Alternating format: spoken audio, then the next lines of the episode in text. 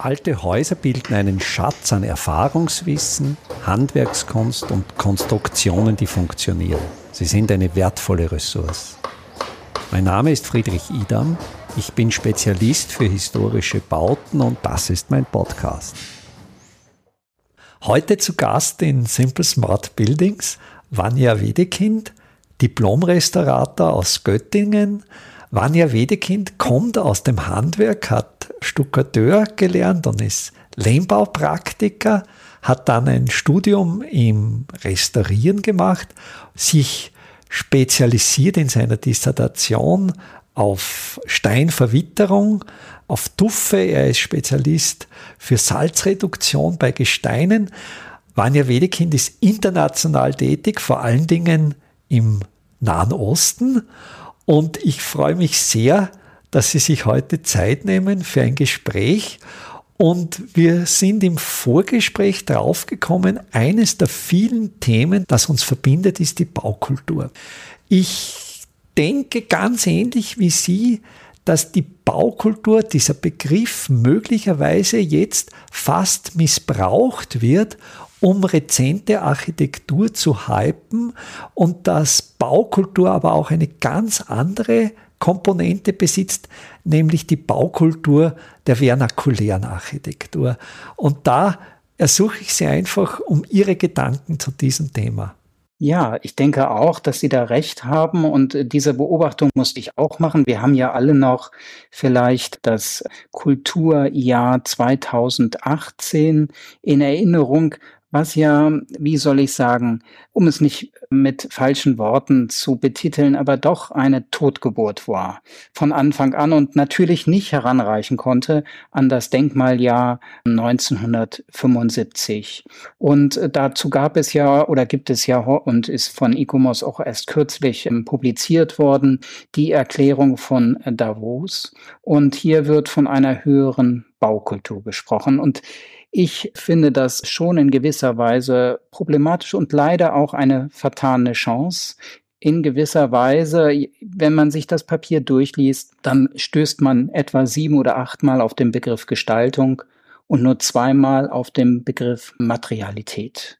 Und es wird zwar von hier und da von Nachhaltigkeit gesprochen, aber das eigentliche Problem unserer Zeit, was ja zunehmend in den Fokus rückt, nämlich das Problem der Baustoffe und insbesondere der Stahlbetonweise, wird hier in keinem Wort äh, problematisch erwähnt. Es war ja schon in mehreren Episoden dieses Podcasts das Thema Betontechnologie, dieser enorme Energieverbrauch bei der Zementherstellung. Wir haben da etwa Prozesstemperaturen um die 1400 Grad Celsius und noch dazu aus dem Material, aus dem Kalkmaterial, der einer der Hauptbestandteile des Portlandzements ist, wird bei der Produktion zusätzlich CO2 ausgetrieben. Und Portlandzement kann in seinem Aushärtungsprozess, in seinem Hydratationsprozess ja kein oder nicht nennenswert CO2 aufnehmen, während Kalk bei niedrigerer Prozesstemperatur, ich glaube, da sind wir so im 910, 920 Grad Celsius Bereich, erstens einmal bei der Herstellung weniger Energie verbraucht und beim Aushärten wieder das CO2 aufnimmt. Also das ist dieser Vorteil der historischen bewährten Bindemittel und ich denke auch, wir müssen einen Weg weg vom Masseneinsatz des Portlandzements finden. Ja, Sie haben recht. Natürlich, Portland Zement birgt auch viele Chancen und viele Möglichkeiten, insbesondere wenn man an Spannbetonkonstruktionen denkt, also an Brücken oder große Hallen. Aber das Problem ist eigentlich noch viel, also energietechnisch betrachtet sogar noch viel problematischer. Wir haben einmal die Brandtemperatur, die wir sozusagen als Energie hinzugeben müssen, um den Klinker zu brennen. Vorher müssen wir den übrigens auch die ganze Masse auch erst trocknen. Dann müssen wir sie brennen bei 1450 Grad. Aber dann passiert noch was ganz anderes. Der Klinker, der, das sagt ja auch schon das Wort, das ist quasi geschmolzene steinernde Masse. Das sind zwar kleine Kugeln und diese Kugeln, die müssen sehr, sehr energieaufwendig aufgemahlen werden und zwar staubfein. Der Energieeinsatz dieses Aufmalens gegenüber der Energie, die fürs Brennen verwendet wird, verläuft sich etwa oder verläuft sich etwa auf 40 zu 60. Also 60 Prozent der Energie, die verwendet wird, um Zement herzustellen, wird benötigt, um ihn einfach nur aufzumalen und nur 30 oder 40 Prozent, um ihn zu brennen. Und wenn wir das jetzt übersetzen auf den Kalk, der Kalk wird zwar heute auch aufgemahlen, obwohl das überhaupt nicht notwendig ist, aber Sie können sich vorstellen, natürlich dieser Kalk in den Säcken, der kommt ja auch staubfein daher. Das bräuchten wir eigentlich gar nicht für den Bau, aber der wird aufgemahlen und wenn man das nicht machen würde, dann hätten wir sogar auch, was die Energiebilanz anbelangt, ein viel günstigeres Verhältnis für den Kalk. Also das ist ein sehr, sehr interessanter Gedanke. Da danke ich Ihnen dafür. Das ist für mich neu. Und das ist ja auch das Schöne für mich an, an diesem Podcast, dass ich bei jeder Episode etwas dazu lerne.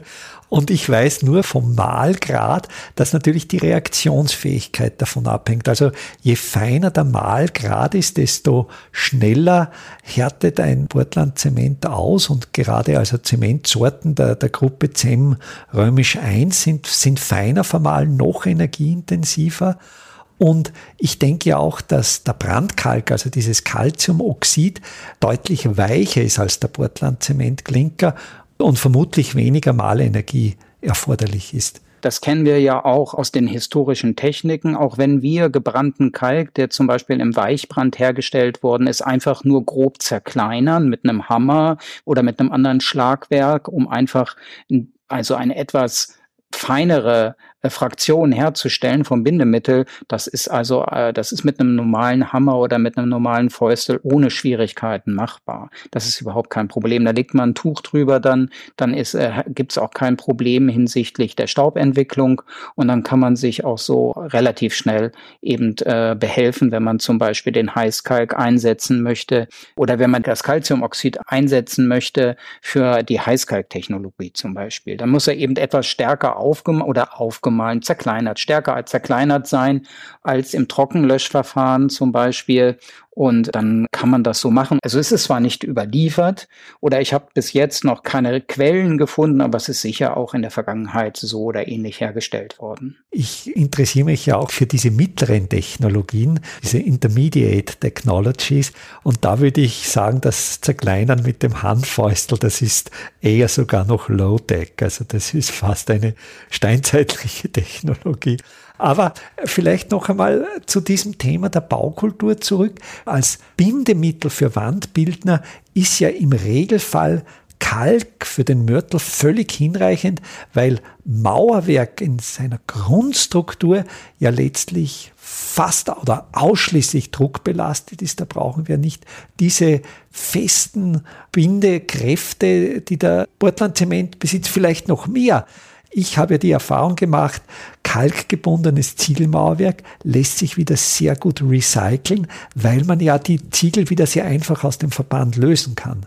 Das ist richtig, natürlich. Und wir müssen uns nur Berlin vorstellen, zum Beispiel 1945, wenn Berlin wie jetzt zum Beispiel die Stadt Mosul, wo ich jetzt demnächst wieder hinfliegen muss, oder große Teile der Stadt Mosul, wenn die, wenn Berlin wie Mosul aus Stahlbeton gebaut worden wäre, dann hätten wir das aber, dann hätten wir, könnten wir es aber vergessen mit den Trümmerfrauen. Das wäre dann unmöglich. Man, man müsste damit sehr oder man muss mit sehr, sehr, sehr großem Energieaufwand dann den zerborstenden Beton Beton zerkleinern mit großem Energieaufwand, um auch an den Stahl zu kommen, den man natürlich extrahieren muss, irgendwie aus dieser Struktur herausbekommen möchte. Und wenn Sie an, es gibt wenige Dokumente, es gibt wenige Dokumente historischen, von historischen Abrissen. Es gibt auch nur relativ wenige Fotos, aber es gibt Rechnungen und auch einige Fotos, auf denen man das gut nachvollziehen kann. Man muss sich vorstellen, in der Vergangenheit, wenn ein Haus abgerissen worden ist, auch in einer Stadt, im urbanen Stadtraum, dann ist es in ähnlicher Weise abgerissen worden, wie es aufgebaut worden ist.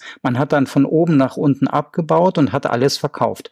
Man hat die Dachpfannen verkauft, man hat das Balkenwerk verkauft, man hat die Bretter verkauft. Was kaputt gegangen ist, hat man als Brennholz verkauft. Und dann hat man unten aufgeschichtet ganze Steine und halbe Steine. Und das kann man in Rechnungslegungen auch nachvollziehen. Die sind auch verkauft worden. Das gesamte Haus ist verkauft worden. Und nicht nur das, auch der Mörtel, also sozusagen, man hat den Mörtel ja abgestrichen mit einer Kelle von den Ziegelsteinen. Auch der Mörtel wurde kurz durchgesiebt mit so einem Standsieb. Und auch der Mörtelsand ist verkauft worden und wieder genutzt worden für andere Bauten. Ich glaube, so wie Sie berichten, dass es eben sehr viele Rechnungen und sehr viele Berichte auch über historische Abbrüche gibt, dass oft die Lebensdauer mancher vor allen Dingen auch Repräsentativbauten oft nur wenige Jahrzehnte waren und man ist wieder dran gegangen, sie zu demolieren, aber in einem für unsere Vorstellungen oder für unsere heutige Praxis eigentlich unvorstellbar tiefer Nachhaltigkeit von Recyclierbarkeit der Materialien. Und das funktioniert natürlich nur, wenn die Materialien nur hinreichend fest aneinander gebunden sind, wenn sie so stark gebunden sind, dass sie halten, aber nicht mehr. Wir dürfen auch einen anderen Aspekt nicht ganz außer Acht lassen. Also der Stahlbeton ist auch noch für eine andere, sagen wir, problematische Entwicklung verantwortlich. Und das ist eben gerade, wenn wir an die traditionelle Architektur denken, das ist die starke Zurückdrängung des Handwerks und handwerklicher Fähigkeiten. Wenn man sich Le Corbusier anhört oder anschaut oder seine Texte liest, dann war das auch tatsächlich ein erklärtes Ziel, ein ideologisches Ziel dieser neuen Bauweise, sie möglich einfach herzustellen und eben keine großartigen handwerklichen Fähigkeiten besitzen zu müssen, um entsprechende Bauwerke realisieren zu können. Also in übertragener Weise ist ja diese Bauart quasi eine, die man, ich würde jetzt etwas sarkastisch leicht formulieren, hineinrotzt in eine Schalung. Ja, aber man muss hier nicht mehr Stein auf Stein bauen. Und so schafft man halt große Baukörper, die, wenn sie kaputt gehen, aber auch nicht mehr zu reparieren sind. Und vielleicht der formale Ausdruck dessen, diese sägeraue Schalung, die eben diesen Betonbrüt evoziert und sogar in ihrer formalen Aussage in der ersten Anmutung, dass die Nichterfordernis von gutem Handwerk sofort zeigt, als Programm. Gut, aber das, diese Oberflächen kennen wir sogar auch aus dem Mittelalter. Weil das, was in der Vergangenheit der Beton war oder der Zement, das war in der Vergangenheit ja oftmals der Hochbrandgips.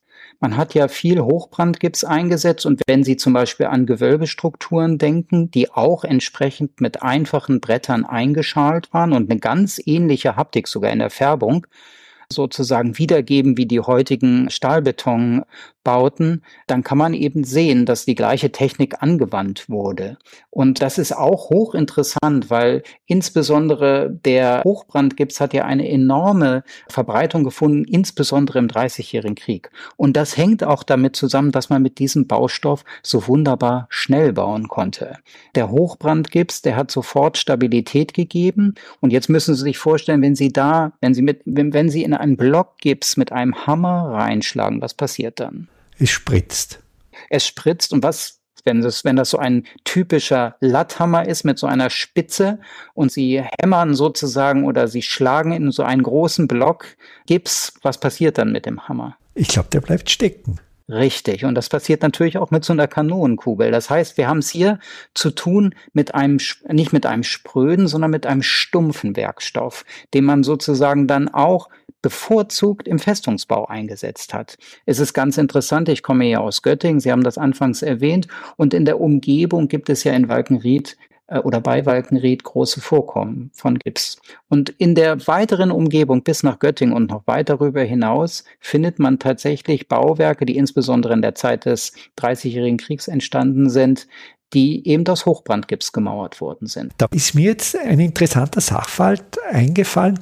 Es gibt in Salzburg ein mittelalterliches Material, das sogenannte Opus Tiemonis. Das ist von einem Salzburger Erzbischof namens Tiemon, ist dieses Rezept überliefert und das ist ein Kunststein, auf der Basis mit Bindemittel Hochbrandgips und der diente dann in der Spätgotik für die Herstellung der sogenannten schönen Madonnen als quasi Ersatzmaterial für den Parler Sandstein, also dieses böhmische Material.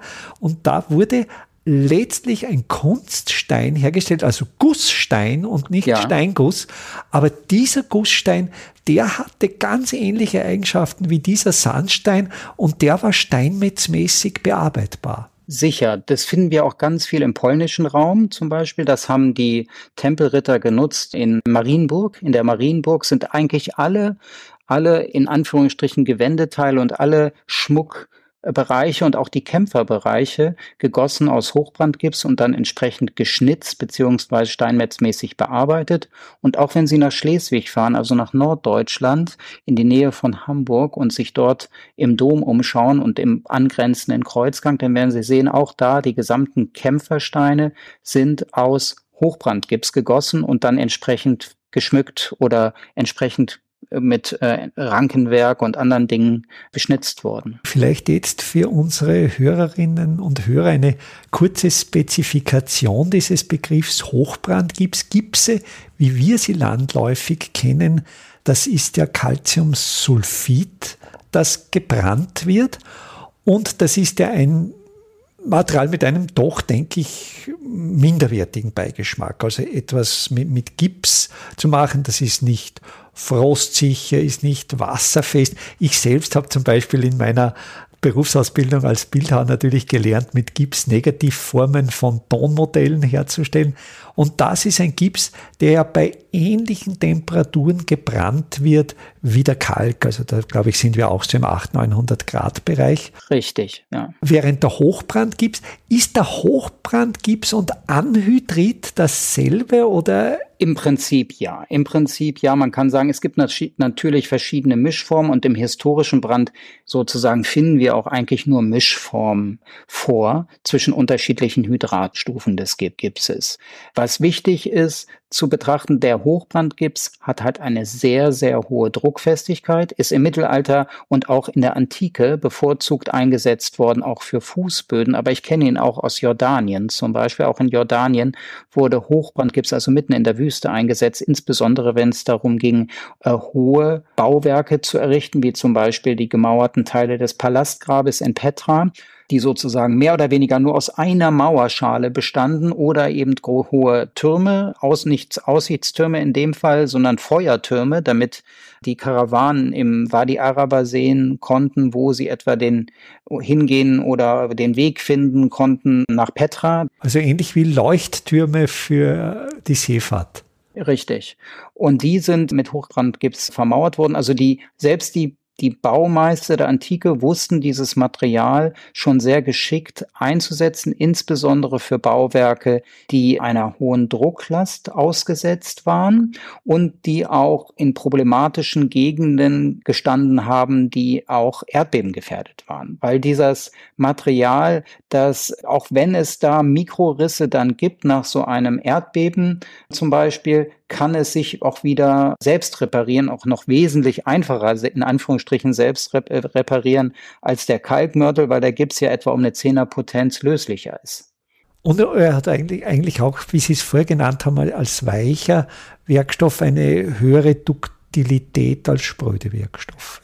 Ja, aber er ist, er wird, er hat eine sehr, sehr hohe Druckfestigkeit. Also er hat eine Druckfestigkeit, die tatsächlich an die von herkömmlichem Beton heranreicht, weshalb er eben auch bevorzugt eingesetzt werden konnte als Kunststein, insbesondere in Bereichen, die eben starker Drucklast ausgesetzt waren, wie den Kämpfern. Also sind wir da in einer Liga von etwa 200 Kilogramm pro Quadratzentimeter. Ja, mindestens, mindestens würde ich sagen, ja. Also es gibt da unterschiedliche auch Arbeiten zu. Ich müsste die Zahlen jetzt raussuchen. Auf jeden Fall ist dieses äh, Material durchaus vergleichbar, was die Härte anbelangt, mit normalen Zementbaustoffen und könnte auch also auch wieder entsprechend eingesetzt werden. Darüber hinaus wurde auch bevorzugt eingesetzte Hochbrandgips zum Beispiel für Terrazzo-Böden im neuen Museum in Berlin zum Beispiel hat man viele Terrazzo-Böden aus Hochbrandgips hergestellt. Das hatte auch einen Grund.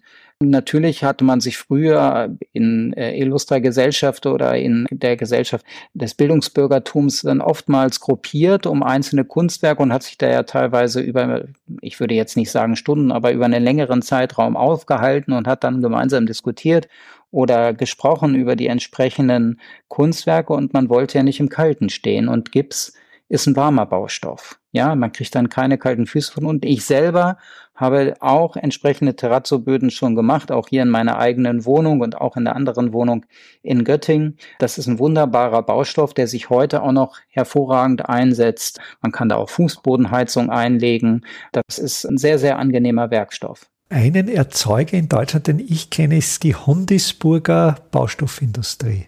Richtig, die Manufaktur in Hundesburg, die seit Jahren Hochbrandgips herstellt. Die bekommen allerdings ihren Gips aus in der Nähe von Bad Windsheim, also eher Richtung Süddeutschland und brennen zwei unterschiedliche Sorten. Dieses Hochbrandgips haben auch einen anderen Gips mal hergestellt, der etwas in Anführungsstrichen exotisch daherkommt. Das ist der sogenannte Marbelzement.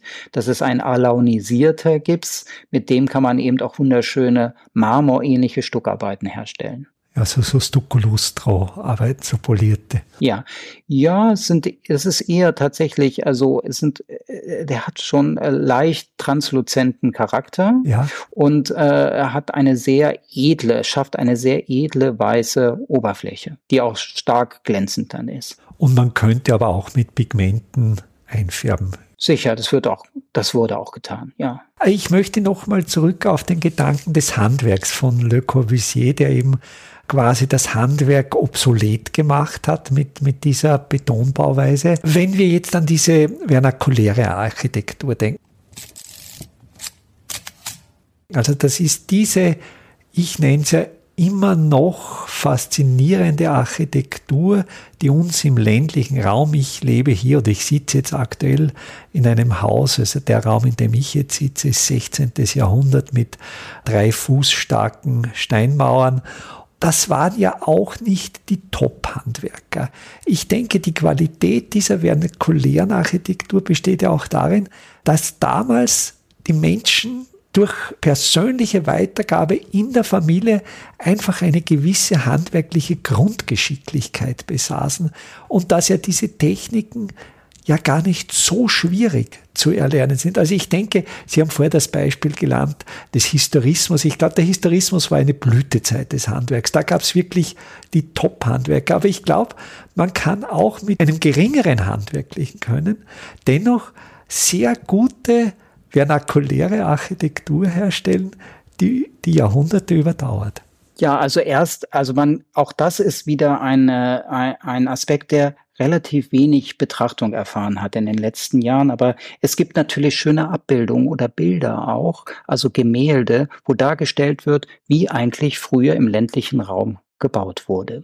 Und das ist natürlich eine Architektur eben ohne Architekten gewesen. Eine Architektur, wo es sicher Baumeister gab oder Zimmermeister, die zum Beispiel wie hier im norddeutschen Raum, wo ich herkomme, natürlich ein Gerüst hergestellt haben aus Eichenbalken oder anderem Balkenwerk, weil es ja auch genug Holz gab, was vorrätig war. Es war auch notwendig, weil diese Gegend ist ja verhältnismäßig auch niederschlagsreich.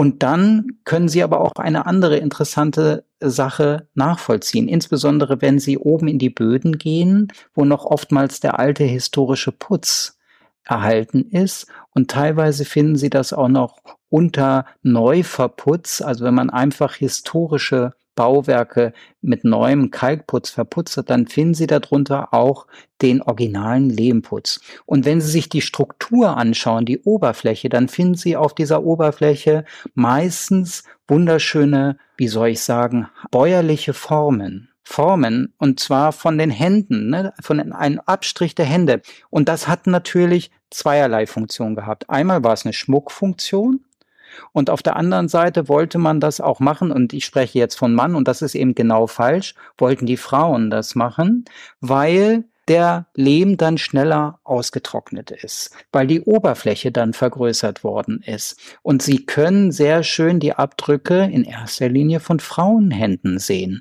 auf diesen Oberflächen. Das heißt, es gab eine Arbeitsteilung, es gab eine innerfamiliäre oder innersipplichen, wie auch immer man das ausdrücken möchte, Arbeitsteilung zwischen Männern und Frauen. Wahrscheinlich haben auch einige Frauen, die äh, einfach äh, körperlich das Rüstzeug mitgebracht haben, sich an der schweren handwerklichen Arbeit sicher auch beteiligt, also am Aufstellen von Gerüsten oder von Mauern. Aber die Frauen waren in erster Linie dann wohl zuständig, um die Lehmstarken herzustellen und um den Verputz in den Häusern herzustellen.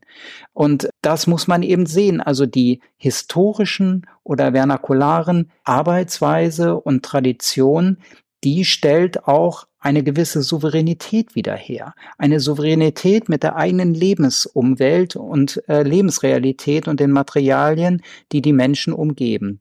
Das heißt, das waren keine Handwerker. Sie haben ganz selbstverständlich mit diesen Dingen gearbeitet und sind mit denen umgegangen. Und wenn der Nachbar ein Haus gebaut hat, dann haben sie denen sicher auch geholfen. Mir gefällt sehr gut dieser Begriff der Souveränität, den Sie jetzt verwendet haben dieses selbstbestimmte Hausbauen. Wir sind ja jetzt aktuell, gerade in Österreich ist jetzt eine Kreditkrise der sogenannten Häuselbauer. Also in Österreich werden sehr viele Hauskredite mit variablen Zinsen vergeben und da ist jetzt in Österreich aktuell eine große Diskussion, dass viele, die vor wenigen Jahren ein Haus ich sage jetzt meistens bauen ließen, jetzt diese Schulden nicht mehr zurückzahlen können und natürlich überhaupt keine Souveränität mehr über ihr Leben besitzen.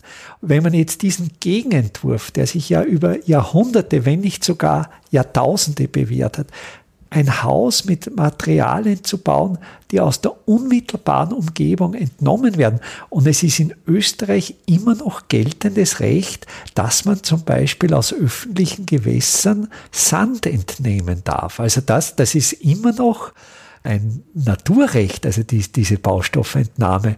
Und ich denke, man kann so viel Souveränität zurückgewinnen, wenn man eben wieder sich selbst ermächtigt, zu bauen. Und ich glaube, das sehe ich auch als eine Funktion dieses Podcasts, die Hörer und Hörerinnen zu ermutigen, es sich zu trauen. Man kann es.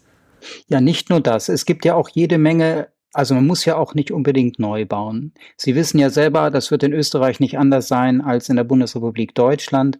Auf dem Land stehen doch sehr viele wunderschöne Häuser auch einfach leer.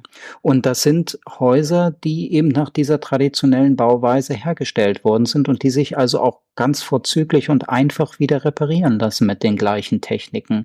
Also aus meiner Sicht sollte man die Menschen ermutigen, auch im Sinne der Denkmalpflege, diese Häuser in Eigenregie wieder in voller Souveränität wieder zum Leben zu erwecken. Und hier sollten entsprechende Förder Fördermittel locker gemacht werden und entsprechende Programme entwickelt werden.